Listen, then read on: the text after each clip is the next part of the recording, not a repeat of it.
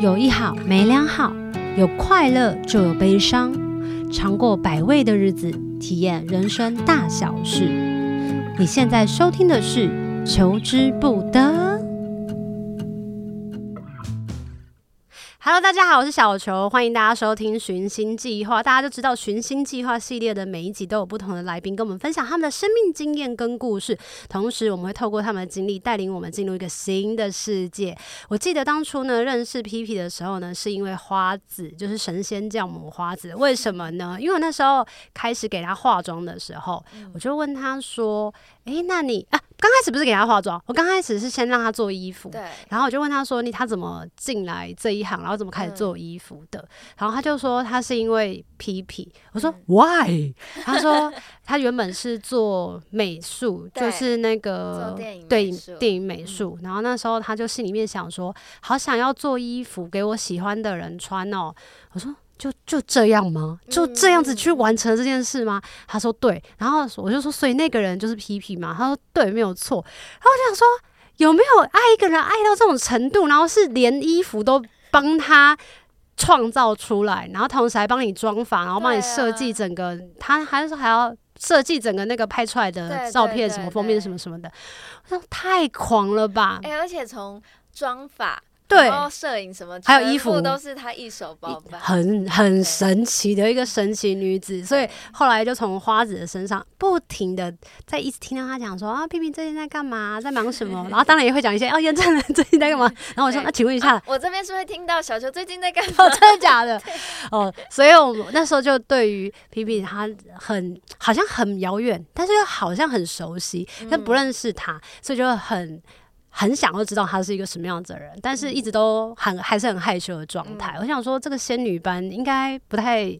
有办法跟我这种平凡人亲近，但上次呢去他的节目聊花精的时候，我们才发现说，哦，原来还蛮多共通处的。对啊、这些共通处可能包含了身心灵的学习啊，嗯、或者是包含了我，当然我们就是神仙教母为我们的集合体。那 今天我们要终于邀请他来到节目，然后跟大家聊聊关于他最大家熟悉的身份——演员这个身份。我们欢迎皮皮，我爱宁。Hello，大家好，我是皮皮。皮皮，我想问一下。嗯我当初认识你的时候，虽然是从花子，可是我知道你的时候是在拍跟服装相关的，那时候就是演员吗？我一开始，呃，我不知道你是从什么时候开始知道，但是其实我在当演员之前，嗯、哦，没有，应该说是同时啦。哦、我那时候因为就是拍了第一部戏《共犯》之后，第一部电影《共犯》，然后拍完之后我就去戴牙套了，所以那时候。啊 你原本牙齿很乱吗？没有，就是有一颗牙齿是歪的，但是它会就会开始影响其他牙齿，是所以我以前都不太敢笑，因为我觉得我的牙齿很乱。然后后来拍完第一部电影之后，然后公司就说，你要不要去戴牙套，就是趁现在什么工作都没有的时候，你赶快先去把牙齿整好，这样你以后也比较有自信。懂我就想说，哦，好。所以就去做这件事，就去做这件事情。可是做了这件事情之后，就真的比较难接到动态的工作啊？什么意思？就是影像、啊，因为在那个当中，ing 当中，对，而且因为我带的是，哦、因为我想要那时候公司希望我可以快速，比如说带个什么一年半，因为它不是，嗯、我不是整口超级乱的牙，嗯、就是那一颗，然后把它塞进去矫正什么就好了。嗯、所以公司希望就不要带太久，可能那种什么一年半两年就可以结束。一年半到两年的矫正期也蛮久的。可是通常牙套不是戴个三年？要看他的牙齿乱的程度吧。然后那那时候又还没有那么流行影视美哦，对。所以你那时候的是，你那时候戴的是透明的还是戴的是银色的？银色的，就是传那种传统的那种。然后因为要很快速的拉，所以我没有从最细的线开始，我一开始就从中的线开始。然后我就每天晚上都会痛醒，想说为什么我要这样折磨我自己？其实我原本牙齿也很好嘛，就是我们我们应该要爱自己原本的样子。你那时候戴的时候，你有没有觉得痛到你没有办法进食？会，然后连晚上睡觉都会痛醒，啊，好严重哦。对，然后就是很折磨，然后就整个脸就凹下去，因为就不太想吃东西，然后又睡不好，是可怜。但是等下原本就应该很瘦了吧？没有啊，我原本 baby face 吗？你去看我拍共犯的时候，我的对以前的脸真的是圆圆的，哦，真的哦。对，然后以前大家都说啊，你脸好小，然后然后我就想说。大家一定说的都是客套话。对，然后现在回去看就发现，哎、欸，其实那时候真的是有婴儿肥，是现在是整个消下来，这是青春呢、啊。对，青春胶原蛋白。那个时候 是因为带了这段期间你没有办法拍动态，然后最后确定要走向演员这条路的意思吗？嗯、呃，哦，不是。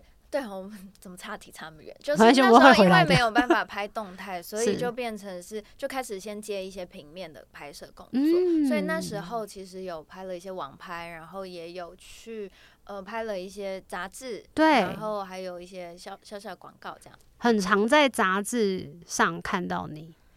嗯，那时候蛮开心的，而且我有上网看了一下，你之前是读辅大广告的，你是从那个时候就确定自己要走向这一行吗？还是是什么原因？没有哎、欸，我那时候就是。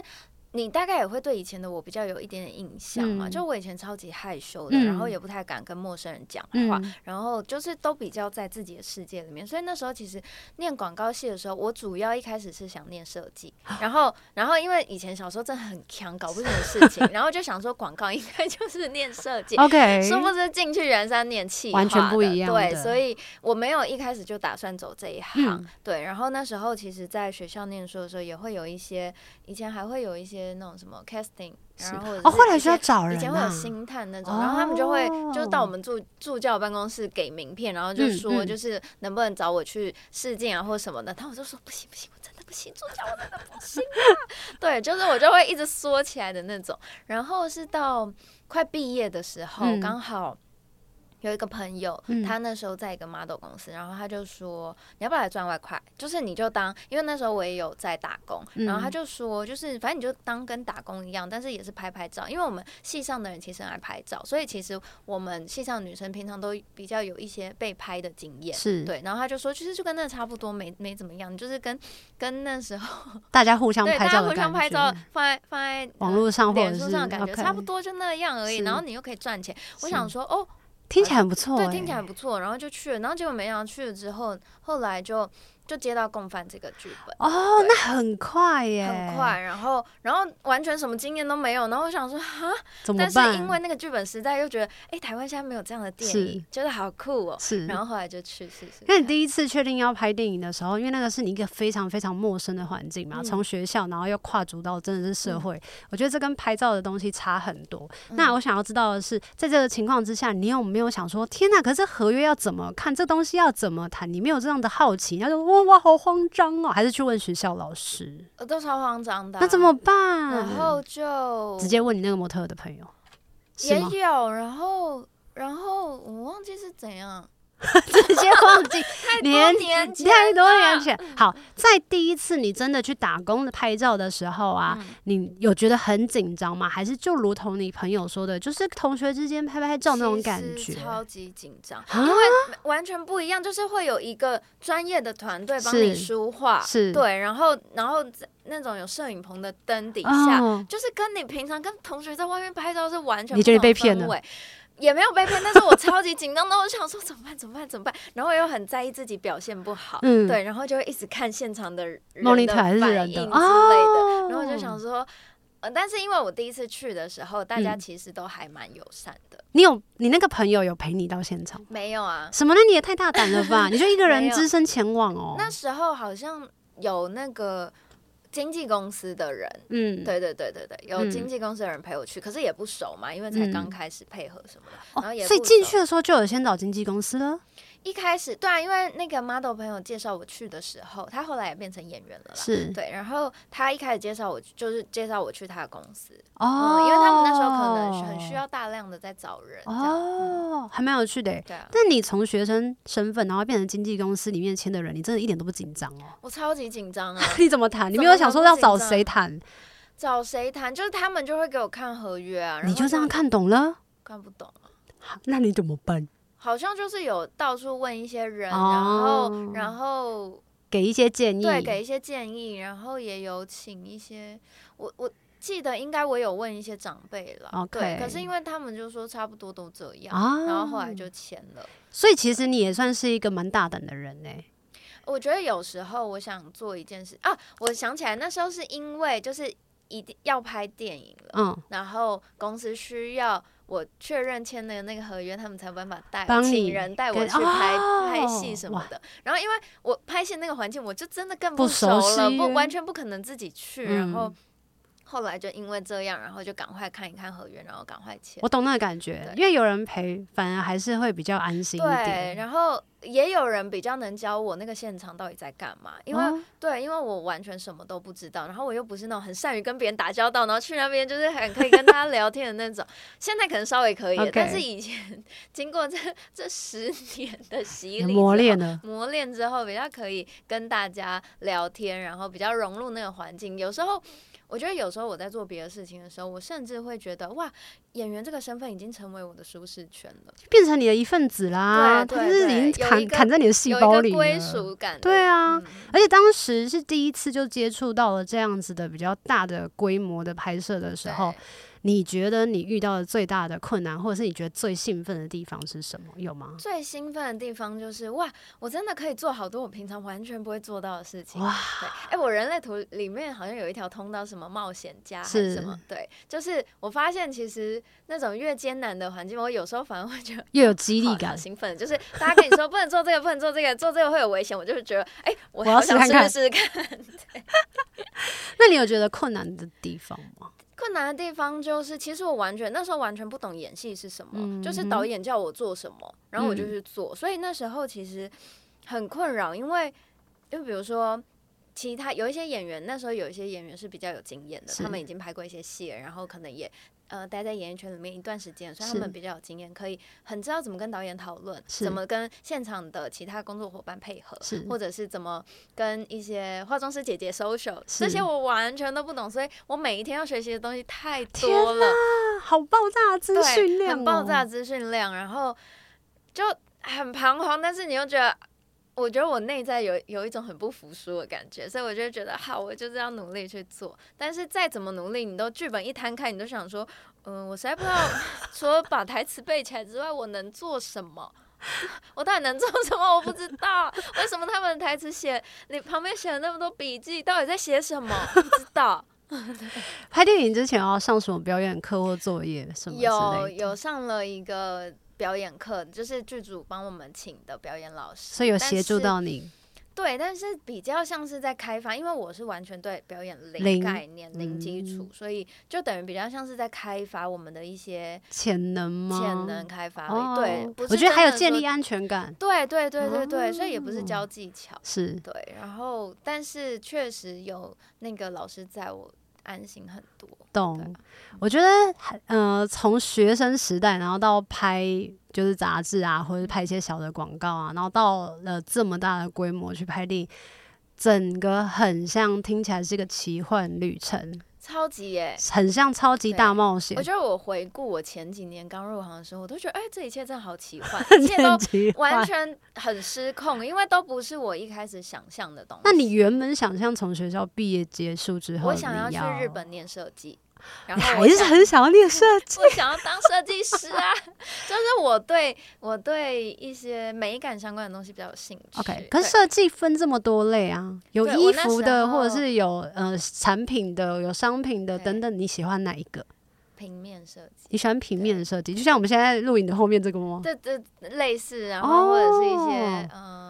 可以把东西弄得漂亮的美感给大家看的。对，然后其实我从高中的时候就蛮想念设计相关的。哦，是哦。对，然后那时候我大学把它念，就是想想要填实践。结果我真的很坑，我那时候不知道考数科，好就错过第一次学 测，然后后来又要只考嘛。嗯。然后但是因为我考的分数还算高，是。然后我妈就很不甘心 让我去念私立，所以她就说，她就说你分数高要填在前面，然后就给我填了很多国立的那种。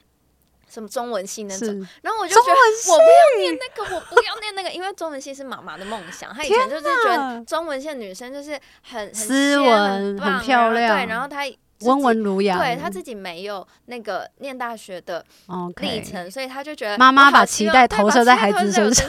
然后，然后我们就在讨论那个排。排排榜排顺序，对顺序的时候，然后我就趁他去上厕所的时候，赶快把前面那些都删掉，然后 填我想填的，然后赶快送出去。爸爸有插手吗？他应该读个体育系之类的。爸爸没有，但是爸爸就是说啊，你如果念私立的，你就学费自己付。哦，所以后来学费是自己付的吗？就贷款啊，学贷。哎、欸，那你很猛哎、欸！你就是说好，那没关系，我来。嗯，当时其实也没有什么概念，但是我就觉得，其实我从小就觉得我。蛮想要赶快独立的，哦、对，但是但后来学费我妈还是帮我付一 半，谢谢妈妈，谢谢妈妈。就 学贷，学贷，后来开始缴学贷之后、嗯，然后因为那时候真的是刚出社会，没有什么太多的经济能力、嗯，然后开始还学贷之后，妈妈就说好，她先帮我付一半。嗯嗯，你刚刚有说你在大学的时候也有打工，你是做什么样子的？嗯、哦，我去那个 Lomography，呃，那个。相机店哦，我知道。相机店，你连打工都挑这么有美感的，对，你真的很，所以你其实是一个很挑剔的人哎，挑选你喜欢的东西这件事情对你来讲很重要。我觉得美感这件事情对我来说很重要，因为你知道我，我不知道，我想金牛座，我本人是金牛座，然后我。金星又是在双鱼座哦，就是，天啊，啊美感加成，好疯哦！那你看我这种狼狈的人，就是出门就乱穿，你不会觉得台台北路上很多人？可是我出门也乱穿，哦，就是我不算乱穿吧？我现在都会觉得我要以最舒适的，舒适，然后能够睡最晚为主，哦，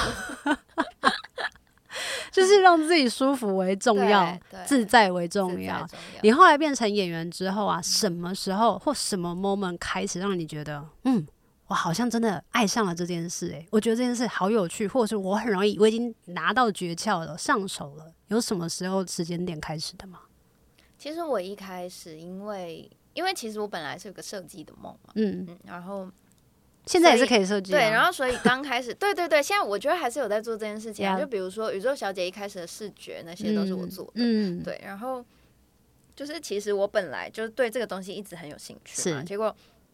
不小心误打误撞闯进了演员的圈子，但是因为那时候其实一开始可能就戴牙套之后，然后又加上其实呃新人要获得演戏的机会本来就没有那么容易。对、嗯，所以就是这个东西就是有点起起伏起起伏伏，然后我就想说，啊、没关系啊，那我就去做设计。对、哦，然后所以那时候就是跟那时候的男朋友一起做设计，这样，嗯、然后就两两件事情都做，然后两件事情都觉得嗯普普通通这样，蛮舒服的 吧？这个态度，蛮舒服的，对。但是但是你心里还是不免觉得说，嗯。就是有有一刻，你会突然间发现，我这种半吊子的心态，oh, 好像对于要成为一个演员，其实是行不通的。是，我觉得演员真的是需要很有决心才能做的一件事情。说好了设计呢？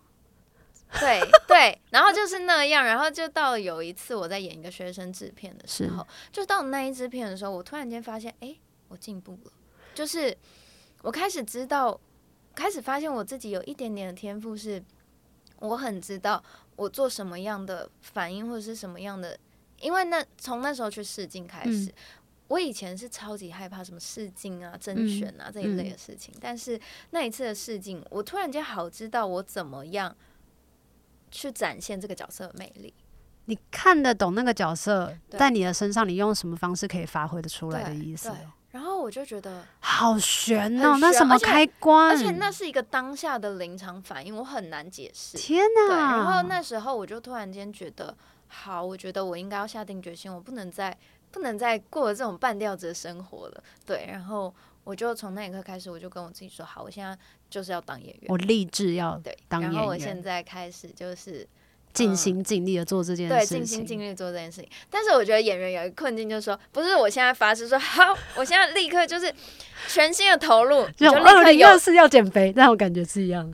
嗯，也不是，但是我觉得，因为演员还是比较外在的环境的影响还是比较大，所以不是说好，我现在立志当一个演员，什么什么什么，然后你在那里很热血说我要去做，你就可以马上去做，因为其实实际上你有没有这个工作机会，那完全不是你可以就是等别人来找的，对，等别人。等等一个角色，啊，或者是等一个事件的机会，或者是等大家有没有要开戏，然后有没有符合，那个角色的样子，对那个角色的样子，或者是你这个年龄、嗯、你的外貌什么的，就是它的不可控因素太多了。所以我觉得前几年我都在跟这件事情奋斗，嗯，就是会觉得好挫折，哦，觉得嗯、呃，我是不是真的很不适合当演员？为什么都没有骗着我？那个时候也还是在合约里面吗？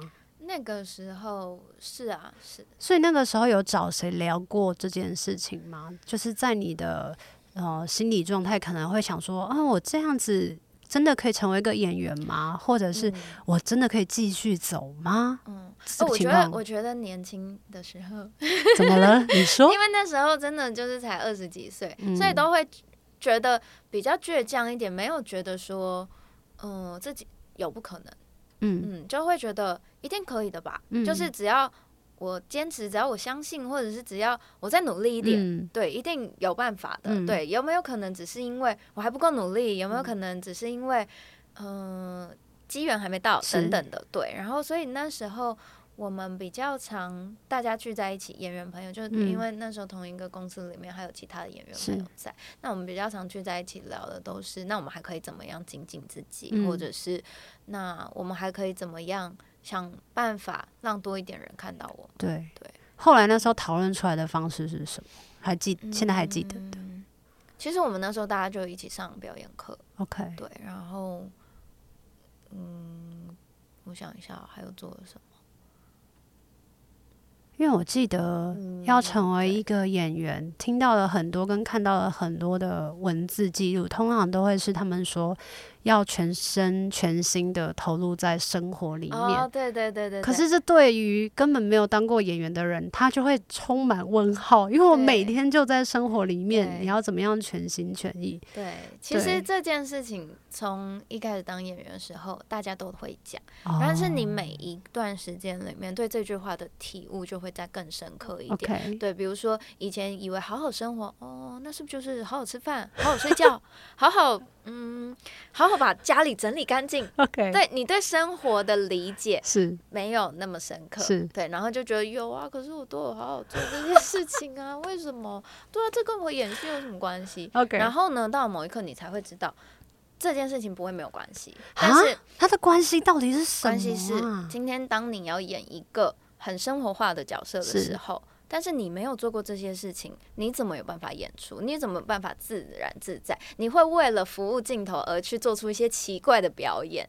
但是没有。如果你今天要演的是，比如说我在一千个碗里面，嗯，我们演的就是家家庭的一些故事嘛，对。但是你如果去做出一些很奇怪的东西，那就很诡异。所以你有越多的好好生活，比如说好好跟朋友相处，比如说今天你吃过的东西越多，然后你。你去到的地方越多，你看过的东西越多，或者是比如说你平常休闲娱乐体验的越多，嗯、你越能够运用这些，把这些东西放在戏剧里面，就是他会神不知鬼不觉的方式，然后放在这个角色里，会让你的角色变得丰富跟多元。好特别哦！比如说，呃，假设今天有一个角色，他需要会跳舞，是，可是你完全没有跳舞的经验，那怎么办？你你你就只能从那时候对啊开始学，或者是你根本就试不上这个角色。对，对，可是如果就是等于你有的生命经验越丰富，你越可以来服务你的角色。那听起来很好玩呢，很好玩啊！所以其实我觉得演员这件事情还有一个很好玩的地方，就是你可以真的可以很浓缩去经历过好多大家平常生活经验不到的事情。嗯，因为大部分的人。都活在一个角色里面蛮久的，就算很多面相，对啊，就是可能回家就是当女儿啊，然后在另外一半面前，然后就是要当一个好女朋友，对对对对对对，然后在不同的身份里面，比如说我今天想要去演一个杀人犯，正常人我想她会先被她的男朋友揍死，我就乱讲。但总而言之，就是很难体验到。对。不过我想要问一个问题，因为当演员，他既然可以体验到这么多不同的角色，他可以去诠释。很多人也会说啊，他是不是在那一段时间就会变成另外一个人？你觉得呢？我自己是这样哎、欸。那他是什么感觉啊？好好奇哦。我自己的感觉是，嗯，我有一点像是把这个身体借给了另外一个灵魂住进来，嗯、对。然后住进来之后，就是我会用他的方式，嗯，去生活，活在戏里面嘛，嗯、去生活，然后用他的方式讲话。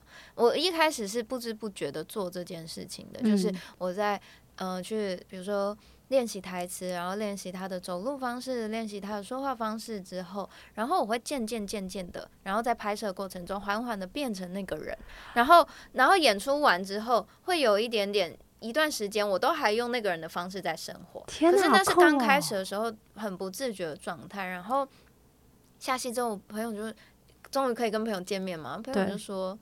啊，你好怪啊！你真的假的？对，就是因为我那时候可能演，比如说演了一个比较三八一点的角色，Okay. 然后比较活泼的角色，然后我朋友就说：“你最近好活泼。”对，然后因为我其实私底下的自己本人其实是比较偏安静的，嗯、然后也比较没有喜欢，嗯嗯，很大声讲话或者是很吵闹这样。嗯、但是演那个角色的时候，就会不自觉的那样。可是这样子的话，在挑选角色上，你会比较小心翼翼吗？比方说，某一些可能要挖很深刻的一些情感啊，或者是有一些我们人生不是都会有一些阴暗面的这些东西，嗯、你会想要避开吗？我还好哎、欸，其实我是蛮不挑角色的人.就是任何角色，我觉得只要就是我看的时候，我可以。嗯，怎么讲？就感受到这个角色很有趣，很很可以发挥的地方，或者是我没挑战过，我想试试看的地方，嗯、就是我几乎没有什么在拒绝。嗯嗯，因为就会觉得很好玩。那你看哦，你拍了杂志，然后拍了广告，又拍了戏剧、电视的，嗯、又拍了电影的，然后甚至还有其他的工作经验的，这些不同的。东西都叫做是表演艺术嘛？嗯，你觉得这些类别差异是什么？是时间工长的长短吗？还是他们会有一些术语不太一样？还是有没有什么东西比较轻松，或者什么东西你会觉得哇，我只要站在那边，然后我马上就可以上车，马上就可以完成，或者是觉得哦，这件事情因为很难，所以我有挑战性，我想要继续做。你觉得他们的差别是什么？嗯，差别价钱的不同。这个当然也是 OK，对。然后我觉得服务的对象不同。嗯，怎么说？就比如说，我觉得广告是最不同的一个东西，因为其他的，比如说戏剧啊，然后呃 MV 啊，或者是舞台剧也好，其实我们是比较在服务观众，OK，然后服务自己的角色嘛，嗯，怎么样让把自己的角色。让大家看见，让大家理解他，让他的故事被大家知道。对，然后一方面也是让观众可以享受去观看这一出戏。但是广告，我觉得就是服务产品。可是你要怎么哦？把产品当成主要的对，然后说话的那个对象，然后让产品是可以发光的。诶，但这对你来讲，是不是在以前大学的时候就有知道了这个概念？所以要拍广告的时候，其实很上手。嗯，还是那个概念不一样啊。我觉得你站在幕后的角度，跟你站在幕前的角度的知道不一样。欸、对，就是站在幕后，我我也很知道我应该要怎么来做杨爱宁这个品牌啊。然后他 Okay. 他缺乏什么，他应该要做什么样什么样的事情。但是今天当我本人是那个那个那个品牌的时候，那个商品的时候，对，就会牵扯到我的。心智上的意愿啊.我知道我可能要补足这个部分，但我愿意吗？Yeah. 我有东西我真的不愿意做啊，对，就会变得矛盾，很矛盾，对，oh. 所以基本我有那些概念，但是能够真的做到多少，执行到多少，我觉得有时候还是蛮有一些落差的的感受啊。当演员到现在啊，你觉得你最印象深刻的是什么？现在马上浮出脑袋的话会是什么？最难忘的经验啊，或者是？我觉得最就算在当演员的日子里面有很煎熬、很痛苦的过程啊，嗯，但是回想起来都会觉得很快乐。包含去日本吗？去日本啊，对啊，然后包含比如说。呃，之前在练武打啊，然后吊钢丝什么的，嗯、对。其实我以前很怕那种从上面整个这样掉下来的感觉。就是、你是说巨高有点吗？还是是突然间掉下来？是突然间失重掉下来那感觉？这个任谁都很可怕。对，可是我拍第一支片的时候，就共犯的时候，因为那那那时候那部戏里面有一个坠楼的画面，嗯嗯、所以我就有一天我们就进摄影棚，然后。然后早上拍那个我落水的片头，然后晚嗯、呃、下午之后就整个下午到晚上都在拍那个掉落坠落画面。嗯、我本来是超怕这件事情的，然后但是 但是那一整天下来之后，我后来好自在。然后导演就说：“那你可以坠落，然后到半空中的时候，快接近摄影摄影机的时候，然后你撇头，然后眼泪就从这个眼角这样滑下来嘛。”我说：“好。”然后我们就上去。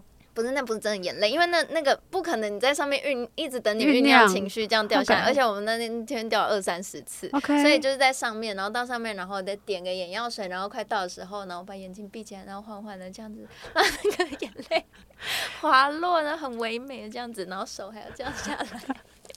可是那个眼泪的掉的速度。嗯这件事情是你能控制的吗？即便你是点，我不行啊。但是呃，稍微就是你在那二三十次的经验到最后，其实已经抓到诀窍。对，但是我觉得对我来说，我也没有觉得做到一百分。哦。然后对，然后因为那是我第一支片，我当然也会在现场观察大家的反应。然后我也觉得到最后是啊，好像有一个可以用的了。对，但是没有完美。然后这件事情下来，我就觉得很自责。我就觉得。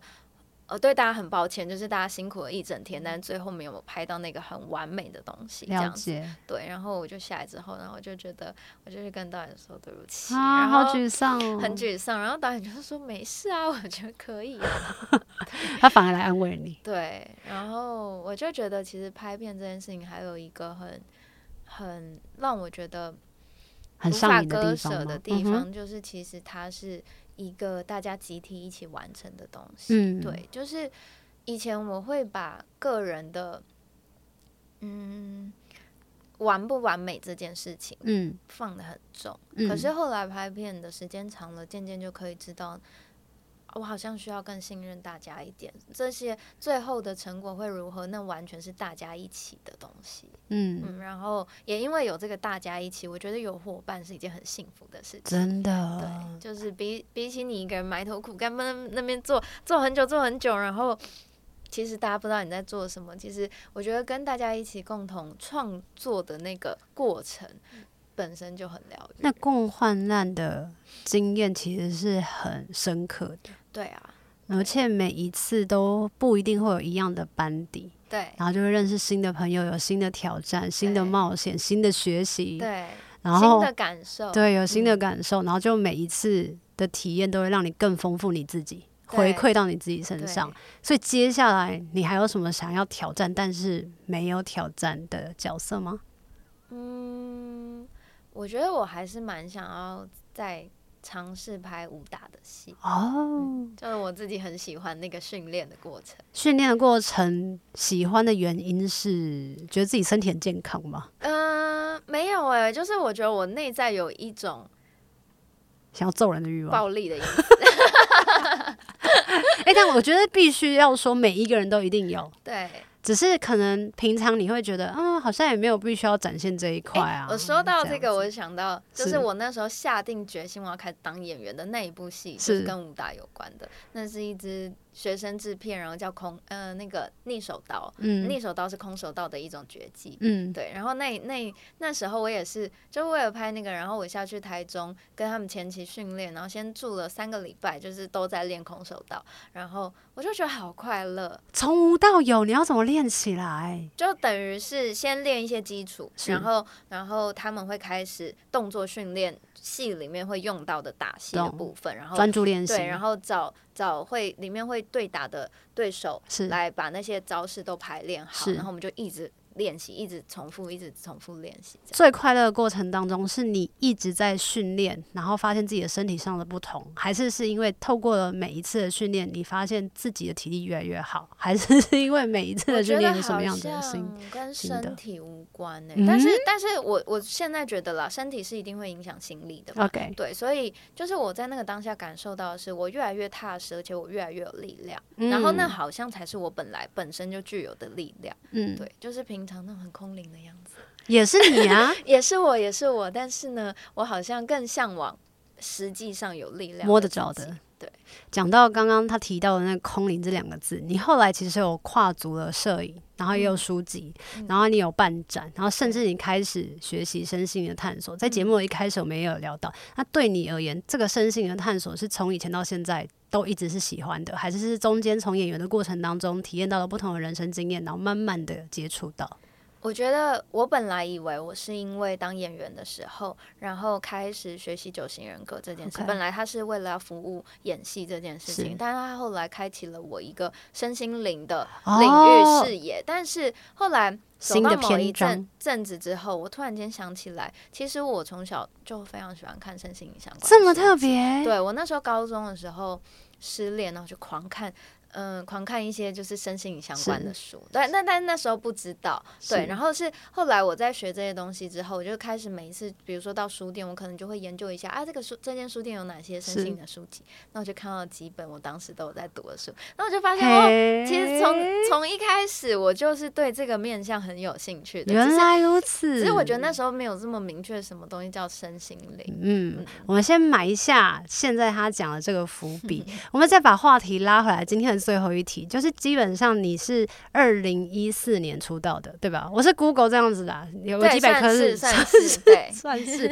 哎，二零二四年就是十十周年的，对。你有什么对于这个一路走来的自己，想要说些什么样子的话？哇哇！哎，十年很不容易耶，啊、这个中间起起伏伏的，就是你一个人。我觉得我完全可以分享，就是。呃，因为接下来可能会有一个出书的计划，是对。然后那时候就在找我一个朋友聊说，就是接下来要出这本书的计划。嗯、然后我就说，可是我那时候就有点感叹，我就觉得哇，其实这十年我好像也没有做什么。哎，怎么说？我的心境上一直都觉得自己好像还在载浮载沉吧。现在吗？你说此时此刻现在跟我讲话的你，还是这么觉得吗？对。然后然后。我朋友就说：“怎么会？你做了超多的事情。嗯”然后就他这样看我的时候，我那个当下，我突然间回过头来发现，对啊，我做了超多事。就是那个发现是突然间，你的人生很像有很多蒙太奇剪辑，然后在那里拼凑，然后每一个时时期的呃大不管大小事件都立刻浮现在你眼前的那个画面，然后我就突然间发现，对，我怎么都忘记。我要肯定自己，嗯，对，就是其实我真的很努力的做了好多的事哦，所以这个部分会在二零二四年诞生在大家的面前。嗯，可能会有一个新的开始哦，好棒 哦，很期待你的新的开始。对啊，好了，那今天呢，非常谢谢大家的收听。嗯、其实今天我们除了找 P P 来聊关于演员这个角色的身身份之外，其实下一集我们会想要跟他一起聊关于身心灵。就像我刚刚说的，倒数第二题就是我们留下一个伏笔，因为我们要到下一个单元 Unperfect 要跟大家聊。关于身心灵跟他之间的关系，所以喜欢这一集求之不得的朋友们，请勇敢的按下你的订阅，还有上 Apple Podcast 留言加上五颗星星。如果可以的话，欢迎大家复制。复制的复制此收听链接给你身边的亲朋好友们听听，这一集都是给我们很大的支持和鼓励哦。同时也要谢谢所有愿意赞助跟 donate 我们的听友们，不管多少的金额，对我们来说都是一个鼓励，也是一个能量，让我们继续有勇气邀来宾上节目啦，或者是来延续节目的寿命。再次谢谢 PP 陪我上节目聊聊你的演员之路，嗯、谢谢小球，求之不得，我们下期见，拜拜，拜拜。有一好无两好，胡老瓜嘛会老烂。